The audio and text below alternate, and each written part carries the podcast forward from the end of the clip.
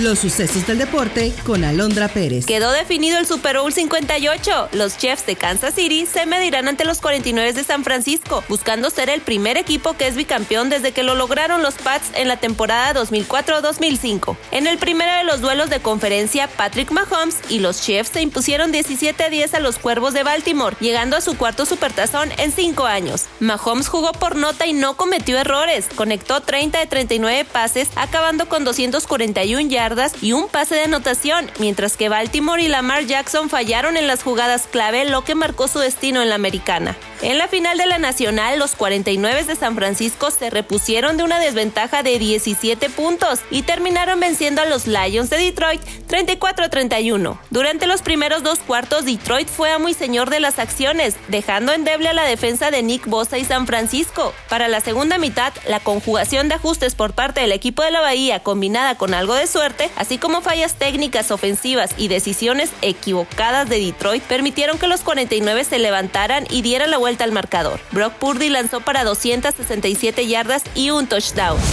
¿Estará Taylor Swift en el Super Bowl?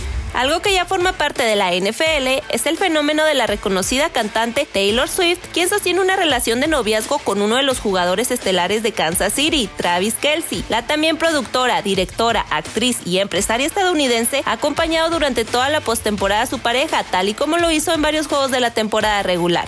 La pregunta para muchos ahora, ¿estará Taylor Swift en el Super Bowl? El calendario del Eras Tour de la cantante podría ser lo único que ponga en peligro su presencia en Las Vegas el próximo 11 de febrero. Y es que Swift tiene conciertos programados en Tokio el viernes 9 y sábado 10 de febrero. Sin embargo, es capaz de hacer vuelo express para apoyar a su novio Travis Kelsey, como lo ha hecho en las últimas ocasiones.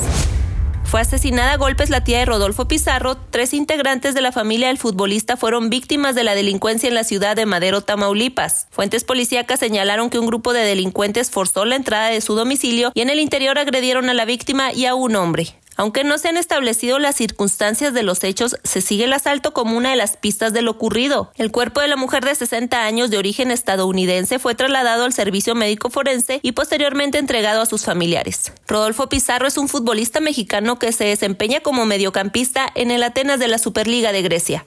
Está usted bien informado. Somos Sucesos Coahuila.